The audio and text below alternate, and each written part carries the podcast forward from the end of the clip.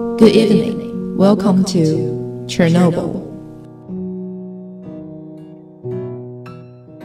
Good evening, I am Flying Noodle。Good evening, I'm Yellow Watermelon。每次都要玩一下这个梗啊？真的是，就是今天是这样啦，就是因为啊、大家如果听了前两天的实测性，应该也知道啊，我们这个开场其实上一期只是为了玩一个梗，对，也没想换，其实。对，但是大家不知道为什么就对这个开头觉得还蛮蛮蛮 对。蛮感兴趣的。对，可能喜欢喜欢喜欢听我们放羊屁。是喜欢听我发 Yellow Watermelon。对，那今天呢，大家也听到开场了，我说这个 Chernobyl，、所以我们今天要聊的就是切尔诺贝利。是，对，因为大家知道 HBO 最近出了一个新剧嘛，就叫《切尔诺贝利。对嗯，那它主要讲的其实有一点偏向于纪录片式的电视剧那种感觉是嘛。对，但是呢，呃，因为黄瓜跟飞面其实都没有看，哎，最近太忙了。就我一个人看了啊。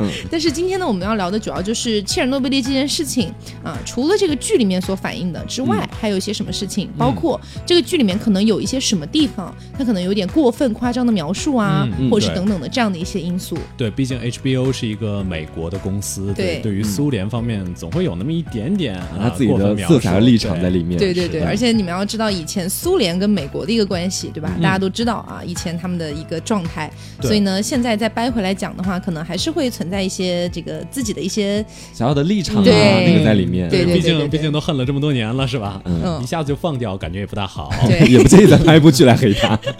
啊，对，所以今天主要来聊切尔诺贝利啊。嗯是首先，我不知道大家看没看这部剧、嗯啊。首先，我本人还是非常推荐的啊。对它现在评分高达九点八，对，然后烂番茄推荐指数百分之九十五。是是对，非常不错的一部剧，嗯所以呢，如果大家感兴趣的话，还是推荐去看一下。只是里面稍微会有一点点恐怖的部分，嗯毕竟是一场灾难嘛，对，因为它那个。对，因为它那个恐怖其实更多的倒不是说是鬼啊那种恐怖，嗯对它是就是人被核辐射了之后的那个反应。啊，我知道，我知道，受伤的那种感嗯觉，在切尔诺贝利不会有鬼的，嗯因为一切都已经被鬼也被辐射。对，真的。对，那今嗯。天因为我们虽然聊的是一个比较沉重的一个灾害啊，嗯。但是呢，因为已经过了这么多年，然后也拍了新的剧，现在甚至还有很多人重返那边去拍照打卡。去旅游啊，还有对，所以我觉得我们也不用以那么沉重的一个状态来做这期节目啊，因为我觉得如果你还要用很沉重的状态去做的话，你就觉得这期节目突然变得很无趣。对，而且就好像赵本宣读的那种感觉。对啊，当然今天我们也可能中间会出现一些小小的这个玩笑啊，或等等的，但是我们要提前告诉大家啊，我们绝对没有在拿这件事情拿来当戏谑的，感觉我们。不是不敬重，而只是我们现在来回溯那一场灾难，大概是一个什么样的感觉，要讲给大嗯讲给大家听。嗯，对啊，那首先呢，就是也要在前提跟大家提一下，因为我们首先不是物理学家，嗯，对，如果你想听物理学家的分析，你可以去看很多论文。对啊，对，因为我们本身不是学物理的这个专业的，嗯然后我们只是看了剧，然后查阅了很多很多的资料，是对，然后进行了新的一番理解。但是呢，如果中间有一些涉及到，比如说很专业的名词，嗯，或者说是什么这个同位素啊，什么半衰期啊什么的，对对这些东西，可能我们只能说提一嘴，但是是你要我们很深入的去解剖这些内容的话，其实我们是做不到的。嗯嗯，啊，对，因为最近真的杠精太多了，哎呦，不要跟我杠，我说了很多遍了。真的哪来那么多杠精啊？就你爱听听不听滚啊！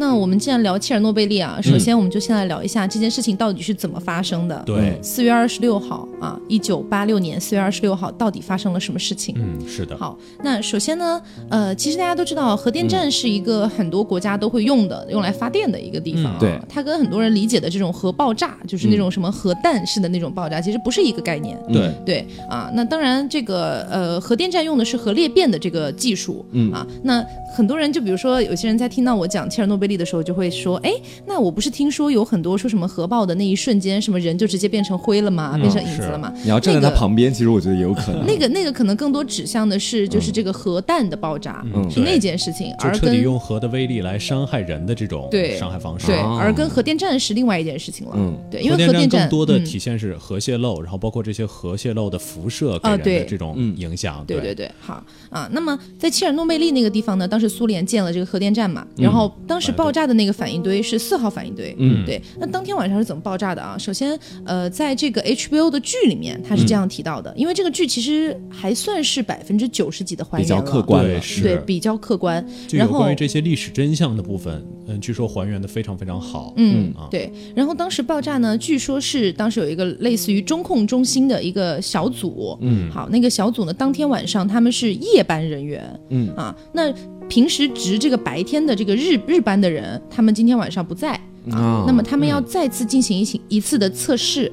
这个测试呢是用来呃，反正就是测试说这个东西如果停止了，那个涡轮继续旋转，还能不能继续发电等等。哦在正史里是这样的，就是他们先、先用核，然后驱动这个涡轮，然后试一下这个涡轮，就再不用核了，在不用核的状态下，这个涡轮剩下的惯性能不能发电，大概这种样子。对，就是这个测试，然后测试了非常多次啊，之前已经有非常多次都没有测试成功。嗯，那今天晚上呢，啊，这个小组的这个组长这么理解吧，这个组长，嗯啊，那么他就说我今天晚上一定要测试，我不管你成功或不成功，反正我要测试。嗯啊，今天我晚上必须要上上报这个。就要干这件事情了，对对，但是呢，当天晚上其实他们已经发现了有不对的事情发生，啊就其实不太对。那个整个功率降下来又浮上去，其实非常不对。嗯然后呢，当时他那个测试的要求是在七百七百的功率的时候，嗯它才能够起作用啊。但是呢，当时那个组长刚刚不是说了嘛，他一定要这样子去做。然后呢，他们那些小组的成员，就是真正的操控的人，嗯啊，他们就觉得是不是不太好这样子做？对啊，一直都不稳定那对，然后个东西，而且甚至有一瞬间已经降到非常低了。嗯，就是已经降到非常低，然后那个组长还发脾气说：“你们搞什么东西啊？”嗯因为他们是这样的，夜班人员去操作的时候，他们其实没有受过这个测试的培训，对只有日班人员是受过的。对但是当天晚上那个夜班的组长就是要他们做，因为他有一个这个指导的一个手册，是，在剧里面是这样的，就是那个手册里面他们划掉了非常多东西，嗯，然后他们就在想，这个划掉的我是要做还是不要做呢？肯定不要做啊，因为是划掉的了嘛。然后那个组长又打电话给一个日班的一个，应该也是那种小组长，就问他这划掉的东西要不要做。那边的回答就是，反正上面怎么写的，你们就怎么做。啊，就必须要达到最终的那个结果，不管怎么样。嗯、可能日班的也不是特别清楚这个划掉的没有。对对，我也觉得啊，反正这个细节里面是没有太多提到。总而言之呢，他们就是照做了，连划掉的也做了。嗯对，所以可能就是因为划掉的那一部分。所导致这个功率不稳定，嗯好，然后呢，呃，不是降到很低了吗？啊，组长就说：“那你们快点啊，我今天晚上就要做这个做这个测测试，对吧很？”急，对于是呢，他们就没有办法被这个组长逼迫啊。当然，在剧里面是这样的啊，嗯就是不知道当时中控中心真正发生了什么，嗯只是说剧里面是这么拍的，就说呢，当时被逼迫，那个组长说，如果你不做的话，你就会被我开除哦啊。在那个年代，其实如果失业也是一个很严重的事情了嘛。最后通牒了都是。对，所以没有办法，只能照做。然后他们就从啊，就是呃一个呃，总而言之是一个核的这个反应反应机理，嗯。啊，就是说有一些是助燃的，有一些是阻燃的，这样子他们两个碰到一起呢，就能够很好的控制这个核的裂变这个力量。平衡。对，因为核的裂变是非常剧烈的嘛，你需要有一些东西去包裹它，去这个阻阻止它发展发反应的那么剧烈，这样才能够很好的利用这个能量，对不对？对，那么当时呢，他们就没有办法，为了提高这个功率，然后拿掉了很多的阻燃物。啊，对，因为为了提高这个功率嘛，嗯。然后呢就拿掉了很多阻燃物，然后呢就最后只剩下了助燃。助燃物，天哪，那这不就爆炸了吗？那后来就那个时候还没有爆炸，嗯到那个时候的那个情况下，他们又开始启动嘛，功率又开始往上增。嗯但那个时候其实反应堆里面已经充满了蒸汽，哦，对，已经充满了蒸汽。因为没有阻燃物了嘛。对，嗯。那个就我我再强调一下啊，我们不是专业的物理学家，嗯是。所以如果你们对这一段的一个描述有自己的一些认认识，或者说觉得我讲的有偏颇的话，我可以认，因为我不是物理学家，嗯。我只是说把我理解的告诉大家啊，我比用比较简单、比较方便的方式。如果说我给大家理解。对，如果我给大家讲很多专业名词，首先我也不会，然后大家可能也听不懂，是。对，是这个意思啊。总而言之呢，就当时里面充满了蒸汽，好，然后呢，当时那个功率就不不不不不不就开始往上增，往上跳，直接跳到一千多、两千多，然后就这样跳。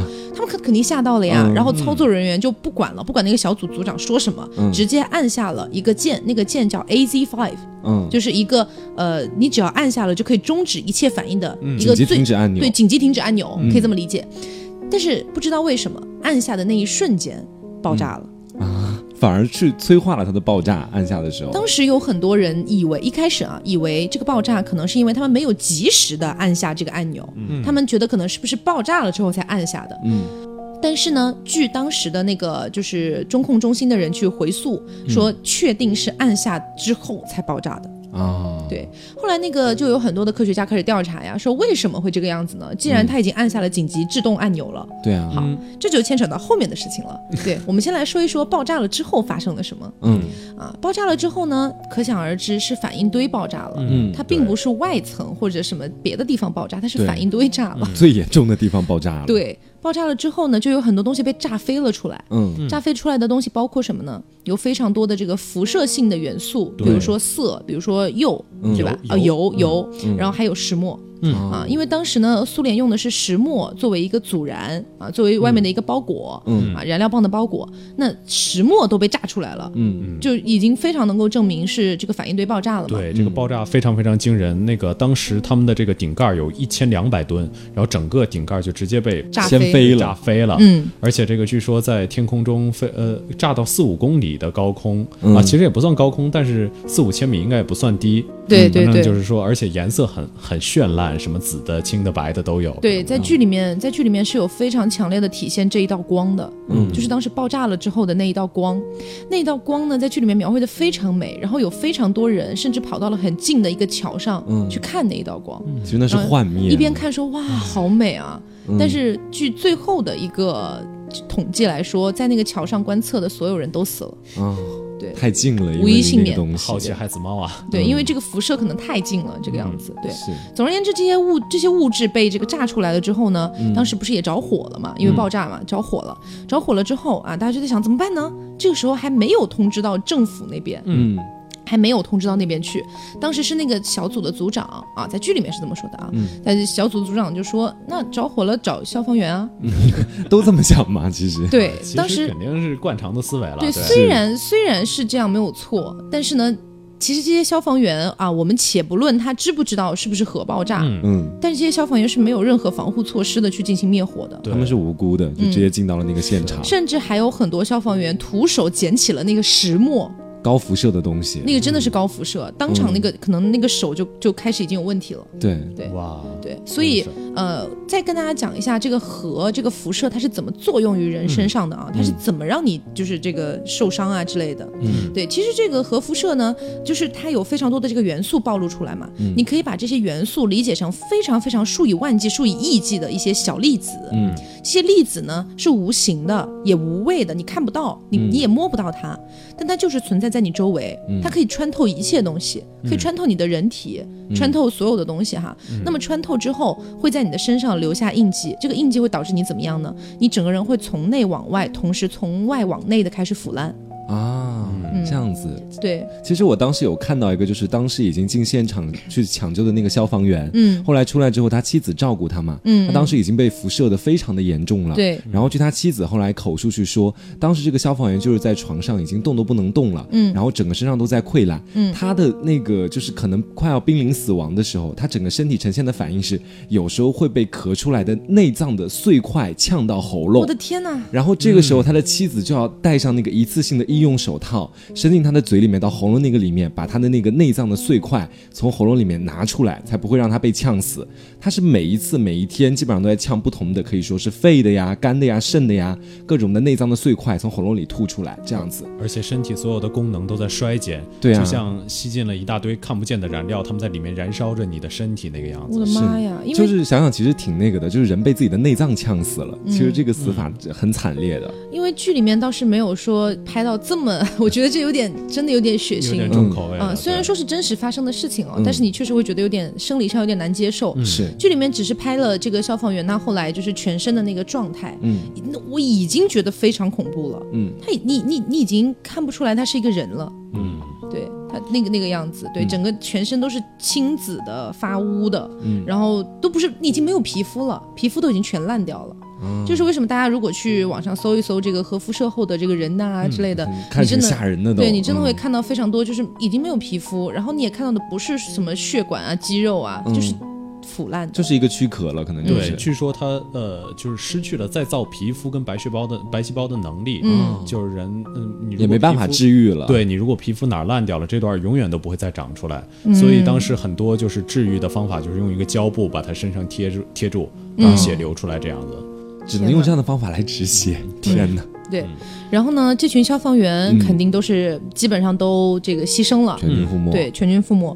后来呢，他们所做的事情，其实呃，如果非要说的话，可能是属于好心办了坏事。对，因为他们往反应堆里加了很多很多的水，他们为了灭火嘛。虽然他们把这些火灭掉了，但是差一点引起了第二次爆炸。对，这个第二次爆炸会怎么样？我们一会儿先说啊。我们先说这个水，它灌进去了之后会造成什么样的一个影响？水是一直往下流的，对不对？对对它流到了最底部，反应堆的底部，但是那个反应堆爆炸了，它只是把火灭了，反应堆里面还是在继续融化的，它是一个高温高热，你可以理解为这个火山熔岩的那种感觉，啊对，它一直在往下的去溶，它溶，它一直在往下溶溶解那些什么包裹着的铁啊什么之类的，一直往下溶。如果溶到水的那个水的那个地方，那么你想高温加上水，立刻转化为蒸汽，嗯，是对再次爆炸。所以蒸汽会引起第二次爆炸。嗯嗯那么这个第二次爆炸可能会造成什么样的危害呢？嗯。第二次爆炸可能会，呃，把整个可以说几乎是把整个欧洲夷为平地。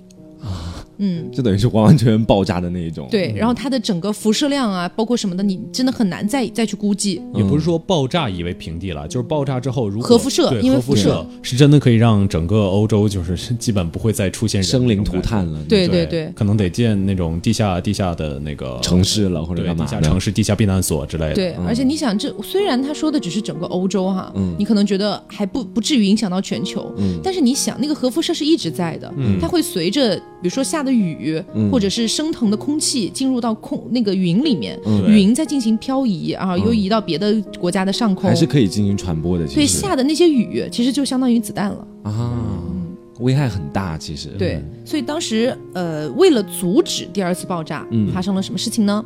当时一开始啊，这个苏联知道这件事情了嘛，啊，领导层呢就派了一个叫做勒加索夫，也就是《切尔诺贝利》这部剧的男主，啊，派了这个男主去到这个切尔诺贝利，还有一个另外一个领导层的人，他们一起去，去到了之后，勒加索夫一看就知道完蛋了。啊，出大事儿了，出大事儿了。嗯好，然后呢，就跟那个领导说，我可能要多少多少吨的这个沙土去掩埋，嗯因为他当时不知道消防员浇过这个浇过水，浇过水啊。对他不知道。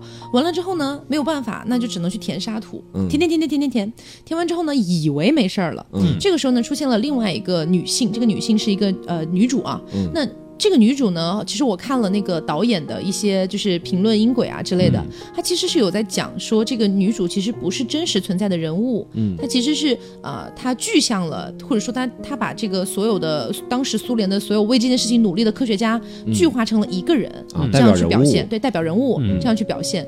那么她呢，就发现，在去往切尔诺贝利的路上，她就发现有非常多的消防车呀，在往在在从切尔诺贝利的方向往外开，嗯。包括路边也停了很多之类的，他就知道肯定是有消防员去过。对洒过水了对，然后他就去找到这个男主、勒加索夫，就跟他讲说：“完蛋了，底下有水。啊，你这时候又填沙土，那怎么办啊？对，然后填沙土，然后说你你这样其实是反而有点更加剧他的这个情况。哇，勒加索夫惊呆了，怎么会这个样子？然后立刻又往上级去反映啊，反映反映之外，最最后呢没有办法敲定一个方案，说把所有当时那个就是熟悉那个反应堆操作的人找到一起来啊，可能几十个男的这样子，然后就问他们说谁愿意，嗯有没有志愿者去把底下的那个水泵打开，去把水抽出来。嗯，这个样子。当时呢，一开始那些男的肯定不愿意啊，因为这无疑就是去送死啊！是你在核辐射那么强烈的水里面去，你不可能活过多久嘛，对不对？嗯他们都这样害怕，不过这个应该就是 HBO 比较尊重人性的这个这个拍摄方式吧。嗯，因为据说当时就是真正苏联那些人没有什么疑虑的，嗯就是他们真的是想在这个灾难中做点事儿。这样子。对，是他们其实就是已经，如果说不好听的，可能是在呃成为国家意志的一部分。嗯，如果说好听的，就是真的就是无呃无视自己的性命，想可能抱着拯救整个欧洲的这种念头去干这件事情。嗯那其实真的，就算他们没有这样的，就算他们没有这样的一个精神，我觉得就已经很值得尊重了。对啊，至少他下去真的干了那件事情。对而且我们其实可以跟福岛做一个对比哦，嗯。就是二零一一年的福岛核电站的事故。对，是，对，因为当时我们之前也在聊说要不要把福岛一起讲，但是大家也知道，就是呃，我们国家和苏联和日本都是有着属就是比较复杂的关系的，嗯，所以很有可能我们在看到一些事情的时候呢，也是掺杂着这些因素的。对，对，那么呃，主要我们聊福岛是因为哈，就当时是真的苏联派了非常多人去拯救这件事情。嗯。啊，虽然 HBO 这个剧呢稍微有一点点黑苏联，就是有一点把它拍的好像就是说，哎呀，这个又拖延拖延疏散啦，又拖延这个拖延那个，但实际上他们真的干了人事儿的。嗯是。对你反观一下日本，干人事儿是吗？你反映一下日本啊，虽然他们俩都是七级的核事故，嗯。但是他们俩的量级不在一个水平线上。对，福岛最开始是五级，到嗯。后来才到了七它是被拖成七级的，福岛是被拖成七级的。嗯。那这里给大家科普一下这个呃等级制度等级制度啊嗯，就它是从零到七，所以零一二三四五六七其实是有八个等级的。嗯对，对，那这八个等级呢是什么时候设立的？一九九零年。嗯，那大家刚才听到了，那个切尔诺贝利是一九八六年发生的事情。是啊，在之后才设立。对，在之后才设立，所以直接就把切尔诺贝利划到了最高等级七级。嗯啊，这个样子。但是呢，大家要知道，它的一个划分等级不是那么简单的，不是说我有一块硬币就是一，两块硬币就是二，不是这样来的，它是有一个数值的区间的。所以，比如我举个例子啊，比如举个 just 一个例子，比如说一百到一千，它是一个等级，那么很有可能一百零一和九九九它是划到一个等级的，哦，对，是这么来的。所以所有分级都会有的弊端。对，所以我们一般来说啊，就是日本呢，日本这个呃这个这个辅导的。福岛的事情呢，它被划成七级，你可以说是它勉强达到七级，嗯，但是切尔诺贝利是因为它只有七级，实打实的七级，这个是。嗯它甚至其实我觉得其实真的可以超过续往上画，。还可以继续往上走。对对对，嗯，所以啊，就是这个我们刚才提到福岛的问题嘛，嗯就是福岛它出这个事儿的时候，我们可以怎么理解啊？比如说你去想象核电站里面是你你把你把核电站的发电原理想成烧开水，嗯啊，just 一个幻想啊，幻想它是在烧开水，那么。切尔诺贝利是在用高压锅，嗯把这个开水变，呃把这个水变成开水的过程当中爆炸了，嗯啊，这么这么一个事情，然后他们立刻去补救了。嗯但是福岛那边是怎么回事呢？它是一个普通的，就是我们说以前那种，呃，当然这个这个我们说高压锅和这个水壶，它不是指向这个核电站的技术，嗯我们只是一个形容啊，只是一个形容。比如说，你去想象一下，是那种农村的那种烧烧水的那种 那种还会炉子是吗？还会响的那种啊种对对那种这样这样对比真的合适吗？对，我再说一次啊，它跟技术没有关系，因为大家去想，一九八六年和二零一一年的技术肯定不在一个水平线上的。跟应对措施有关系。对而且就在这个切尔诺贝利失事之后，好像据说福岛那个河上面好像加了一层什么样的防护罩？对我切尔诺贝利没，有。我先把我那个水壶说完。对，然后它这个水壶在烧的时候，在福岛，你把它想象成一个水壶在烧，嗯。烧着烧着水烧干了，嗯。然后那个直接把锅底烧穿了。嗯剩下的那些里面的一些气体啊或者什么的，顺着那个孔洞流了出去，啊，这是他们的泄露。嗯，对是所以区别在这个地方，一个是高压锅，一个是把把锅烧穿了。嗯然后其实把锅烧穿了，一开始只是一个很小的问题，你尽快去补救就好了。一点点。是据说福岛没有切尔诺贝利这么严重的原因，就是因为它还临着海。对这个洋流其实可以把这个核辐射很多的冲到太平洋里，这个样子。对，然后可海水可以帮助稀释一下。啊，对，但是它还是也被归到七级了。对所以这个原因其实很多就是有关于人祸的方面。嗯嗯嗯，嗯，当时拒绝所有的消防员都拒绝去，我我不去辅导这个核电站里面这个救火，嗯就差不多这种感觉。而且当时就是东京电力公司他们的高层，据说是为了保护这个发电的机器不被损坏，才没有用海水直接注入。嗯就没有用海水直接把这个东西冷却下来，因为他怕自己的这个发电的机器可能价值还多少钱，怕损失呗无非就是怕损失，嗯，对，所以才让这个事情生生被拖到七级了。嗯哦，对，好，说回切尔诺贝利啊，刚才说到这三个勇士啊，他们下到了这个水里面去把这个水泵打开。是，那他们三个其实，在很多的报道里面都是说他们一个星期之后就死了。嗯。但是呢，我也这么以为，直到我看完整个剧，在最后的一个地方的时候，他会给一些真实数据嘛，嗯，然后就说其实这三个勇士并没有死，啊，嗯，他们并没有死，他们后来就是得到了很好的救治啊，或者什么什么的、这个样子，其实并没有说一个星期之后就死了，嗯嗯。对啊，但是呢，不管怎么说，他们愿意下去这一点是我真的觉得很厉害的。是。因为剧里面还有一个细节，他们下去之后嘛，不是要在那个水里面去摸索嘛？对。其实穿着也是就是你知道那种防护服，对。但是那个防护服根本不服，会有用。对对对。比起来的话，真对的，你想当时是两万到三万伦琴那么高的一个核辐射，对是，然后他们下到水里面去，本来一开始是他们是有头顶带着探照灯的，嗯但是可能是因为辐射或什么原因，那个探照灯都失灵了，啊，，对，所以他们只能够用手，就是摸黑的那种，不不不不是，大家应该见过吧？就是以前会有那种就是手摇式的那种充电的那种。手电筒对吗？他们就一直发出那咯吱咯吱咯吱咯吱那个声音，嗯然后一直这样去去找。探照，嗯对，我所以对这个是我觉得也哎没办法的一件事情是。嗯也是要非常感谢这三个人，他们如果没有，确实如果没有他们三个的话，真的可能会爆发第二次的爆炸。是嗯，到时候整个欧洲都难说了。对，其实整个其实整个整个整个地球可能都难说了，嗯，啊，因为这非非常严重的一件事情。拯救了世界。对，对，虽然是苏联闹出来的这样的这样的一个错误，但嗯是他们真的相当于某种意义上是人类的英雄，嗯这个样子。嗯嗯，对，好，所以他们三个把这个水抽出来了之后呢，就避免了这个二次爆炸的事情。嗯，好，于是呢，苏联就开始啊，就说那接下来我们要怎么处理呢？对不对？啊，总不能说这个地一直都这样了吧？对，也不能放着不管了呀。于是呢，呃，这个当时的勒加索夫就预估了一下，就是可能需要五十到八十万人嗯，对，啊去进行清理的一个活动。嗯啊，这五十到八十万人里面呢，不是只是普通人，他们可能包含军人、医生、嗯啊，包括等等的各行各业。对各行各业，他们都得去。然后呢，最后真的征集到了这么多人，啊，对。嗯，志愿者还是蛮多的，其实，。可能我觉得跟当时苏联的一个号召力也是有关系的对，。是的，对，你说这个日本，我们就不说几十万人了吧，我觉得可能十十万、二十万对，万，最后不是辅导五十勇士吗？五十，而且据说这五十勇士好像都是就跟黑社会有某些瓜葛，啊才被最后欠了高利贷才被送进来的这个样子。对，因为我我觉得这倒不能说怪日本，我觉得是跟一个国家的号召力真的有关系的是。嗯，你想当时苏联那么就是壮大的一个情况下，它真的是有非常强烈的那个就是民族主义对，，对对国家意志，对，凝聚一心。嗯，所以才会有那么多人真的去去到那个地方。嗯啊，对，我觉得换一个国家可能都很难做到是这个样子，所以他们派了那么多人去，在里面进行清理。清理什么呢？首先是要把土地掩埋，啊，把土地掩埋，然后呢，要把所有的动物杀死。啊，对，因为那些动物其实都是受了核辐射的。是是，对跑出去了，到时候就可能又把外面就又弄脏了，到时候。对，因为你知道被辐射了之后的人或者动物，你是不能碰它的。嗯你碰到它的话，你也会被辐射到。是对，是这么一个感觉。那那些切尔诺贝利的居民后来怎么处置的？全部疏散，全部疏嗯散，就是他们好像是在二十八号的时候就全部疏散了。而且当时还用了好几辆大巴车，还开了大概四列的那个就是火车专线，嗯把他们全部运送出去。对，那他们跟其他人接触没问题吗？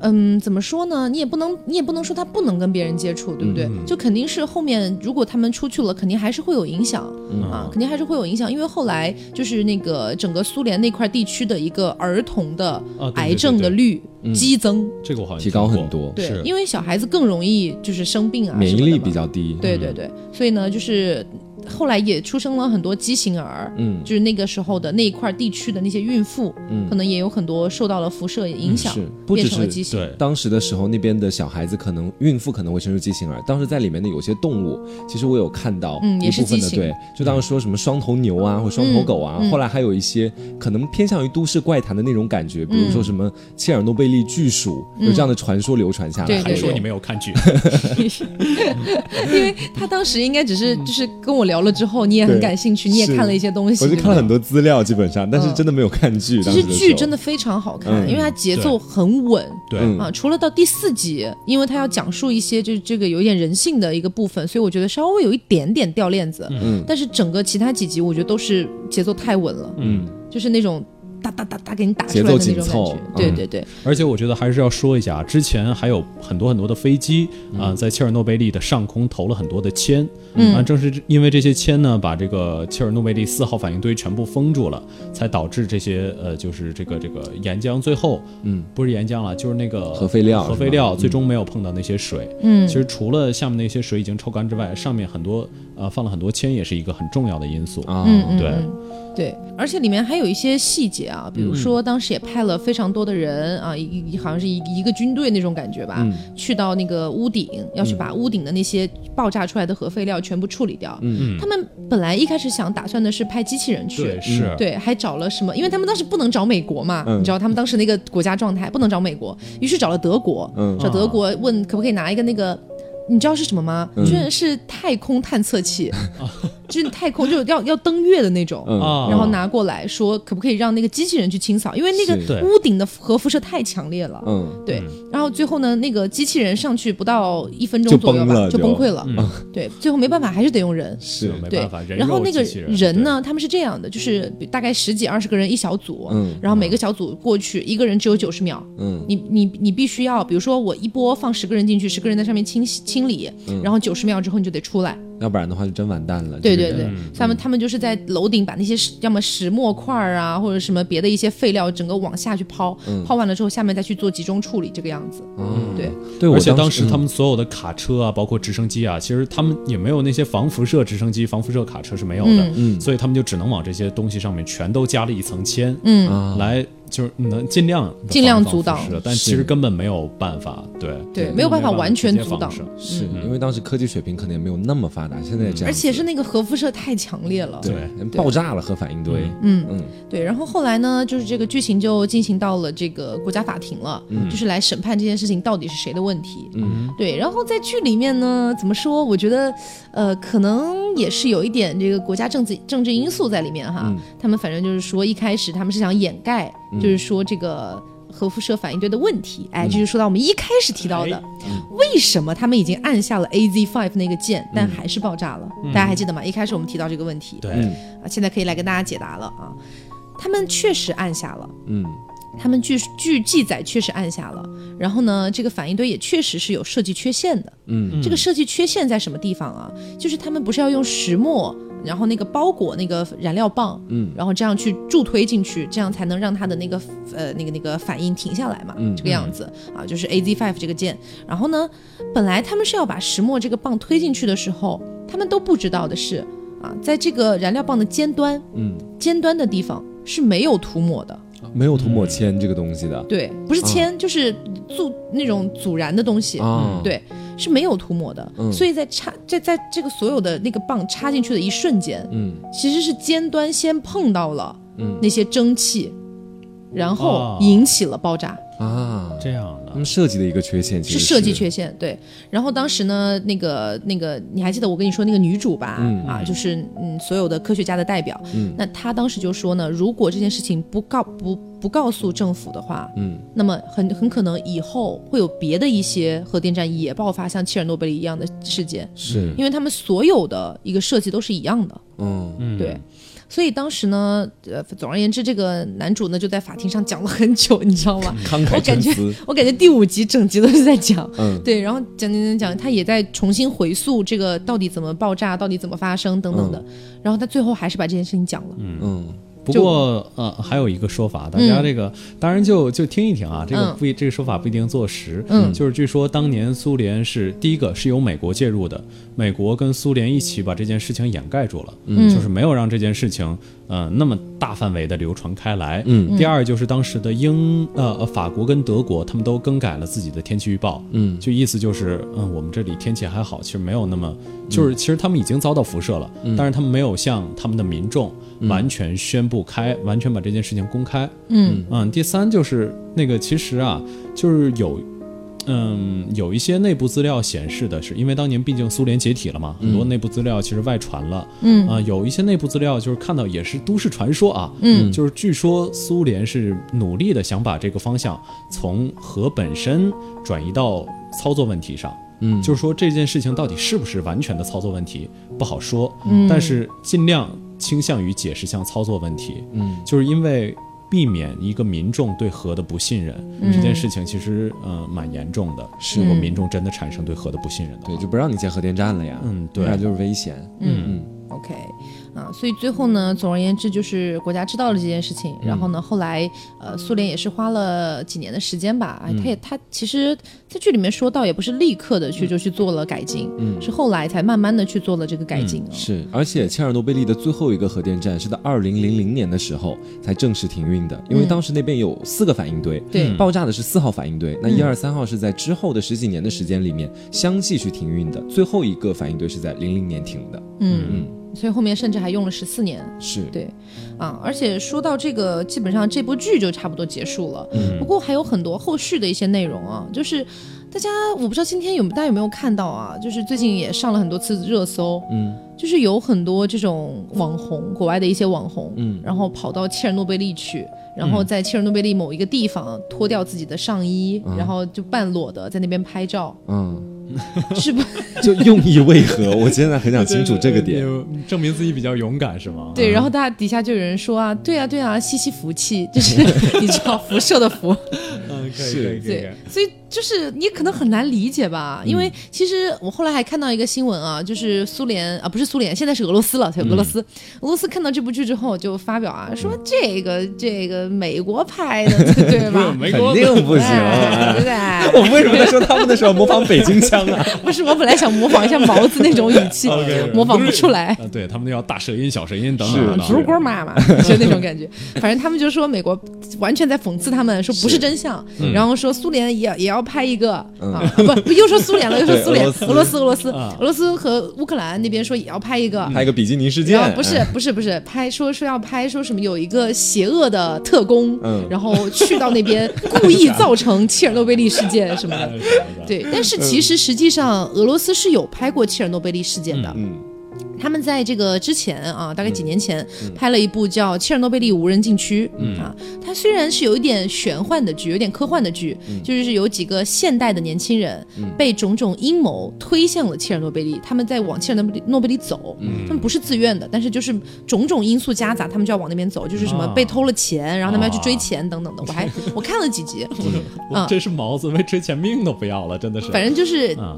逐渐赶往切尔诺贝利，结果发现是好像可以阻止一九八六年的切尔诺贝利事件等等。穿越时空了这个还蛮蛮对蛮有意思的。对，总之就是他们其实俄罗斯是有拍过切尔诺贝利事件的、啊，可能跟美国拍的这个又完全不是一个概念不过。切尔诺贝利那边还有一个传说，反正这个传说怎么说呢，有点讽刺了。嗯这个传说就是说，呃，切尔诺贝利里的动物啊，形成了就是很多灭绝的动物在切尔诺贝利出、出现了，对就是因为人类不在那个地方在活动了，我们才是地球的癌细胞啊！所以导致很多动物形成了一种呃非常大的群落，包括在外面见不到的动物都非常的就是正常的生长，嗯就是因为人类不在。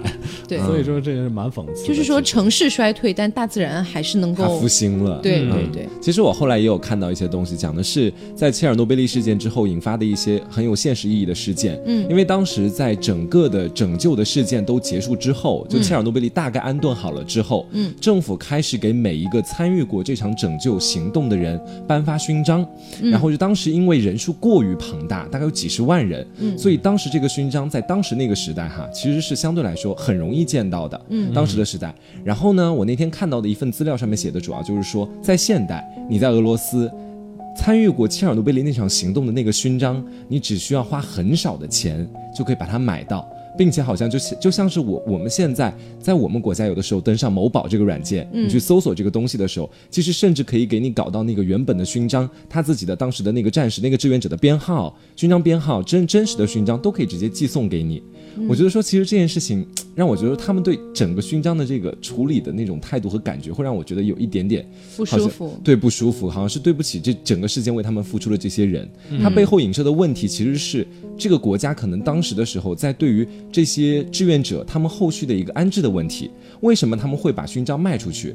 然后据有的采访报道显示是，当时是他们后来，因为我们后来也有看一些相关的资料，就给的一些抚恤金，相对来说是真的比较少的。对对，对他们没有办法去通过这些抚恤金，然后让自己在之后的人生里面能够过得相对比较好。毕竟嗯七应对八十疾病啊万七八十万人这个样子，如果真的给抚恤金太多的话，是可能直接就整个国家解体了。虚空了。而且这个据说这次灾难好像在好像造成了两千亿美元以上的损失。它确实也推动了苏联解体。是，对，对，就感觉每一方都有每一方的难处。其实，嗯，而且我觉得你刚才提到勋章这个东西哈，嗯就让我想到美国九幺幺事件嗯啊，就是我之前看了一个。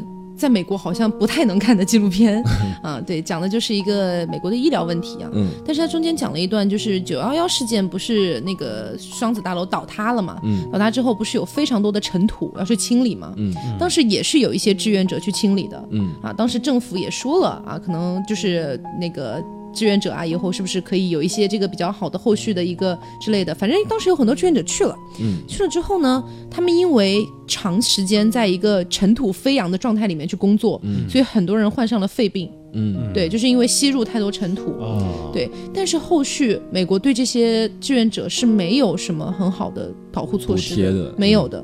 啊，可能可能有给一些钱，但是真正在医疗上面，他们是没有任何没有什么的。福利。对，比如说他们要吃一种药，嗯。那种药才可以克制他们的那个尘肺尘肺的那个状态，嗯。但是那个药在美国是非常贵的也没有降价，也没有给他们开辟绿色通道，没有，对，没有。嗯而且他们为了要买这个药，然后甚至还跑到比如说古巴，嗯等等的一些别的国家去购买。啊，印度我不是药神，其实有一点像药神有一点那种感觉。其实是在，在别的那一那一些国家，它那个药的价格是更低廉的，甚至是一模一样的药，啊它都不是伪伪药，它就一模一样的。嗯但就是因为美国的可能医疗政策的一些问题，所以导致在国内卖的药非常贵。是，对这些后置的安居措施其实是能够给我们世人一些警醒的。其实，对对对，其实我觉得还是很必要的，因为我甚至就是联想到了一下啊，就是发散联想了一下，可能跟切尔诺贝利没什么关系，就因为聊到这个医疗嘛。对。对，就是其实我之前不是去美国生活过大半年的时间嘛，我在那边确实能非常切身的体会到我不敢生病，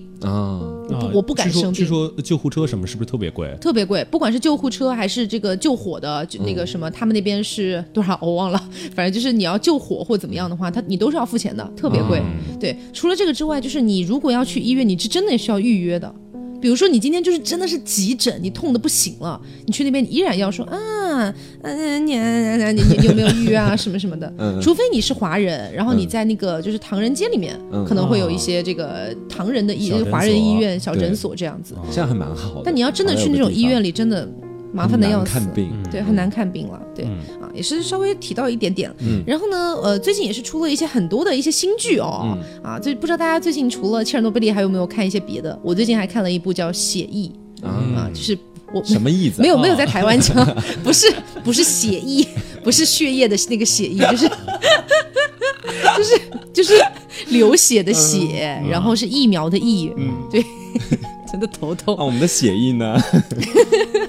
对，总之就是他，他叫血，他叫血疫，对。嗯然后呃，他讲的是埃博拉，啊哎，就是埃博拉这个病毒。啊，埃博拉病毒。对，其实，在之前我以为埃博拉是只就是最近才爆发的是，那种感觉。对我以为是最近才爆发的，结果我才知道原来是很多很多年前就已经有了。对啊，只不过一直可能在非洲地区没有传出来。对，然后他这部新的剧叫《血疫》嘛，然后他讲的就是好像是架空吧，就是说这个埃博拉在华盛顿差点爆发，啊然后他们怎么样去克制住这件事情。嗯。其实跟切尔诺贝利有点像，因为你想，切尔诺贝利的敌人其实是辐射，嗯。是一个你看不见摸不着的东西，病毒也是，而埃博拉那个剧也是病毒，也是你看不见摸不着的东西。我。想想也真的感觉还还怎么说呢？有点有一点点感慨吧。嗯就是说在非洲传了那么多年，大家都不知道，可能几例传到美洲，或者说传到其他国家，瞬间就轰动，了，瞬间就轰动了。嗯，哎，因为它这个病毒还有点意思哦，它是就是、呃，可能它有个周期性，它但但它不是定期的，比如说十几年或几年，它会重新回来一次，啊回来一次呢，带走一些人的病，然后又走了。啊他们他们所谓的称那个称呼为退回丛林，啊，嗯，他们那那个病又走了，嗯这样子。对，但是他为什么没有成为全世界非常严重的一个传染病呢？他本本他本身的评级是生物四级，就已经非常严重了。我是说他没有那么出名，或者说大范围的传播，是因为他感染了之后死的特别快。啊，感染性极强，死死的时候死的周期特别快。就被感染的生物体其实是没有太多的时间和机会去传染其他人的。对对对嗯，是这个样子。好啦，所以今天也是跟大家聊聊这个切尔诺贝利，然后顺便提到了一些这个我觉得灾难性的一个新的剧啊，我觉得蛮好看的。如果大家最近有什么新的这种偏灾难性的这种美剧啊之类的，欢迎大家推推荐荐给我。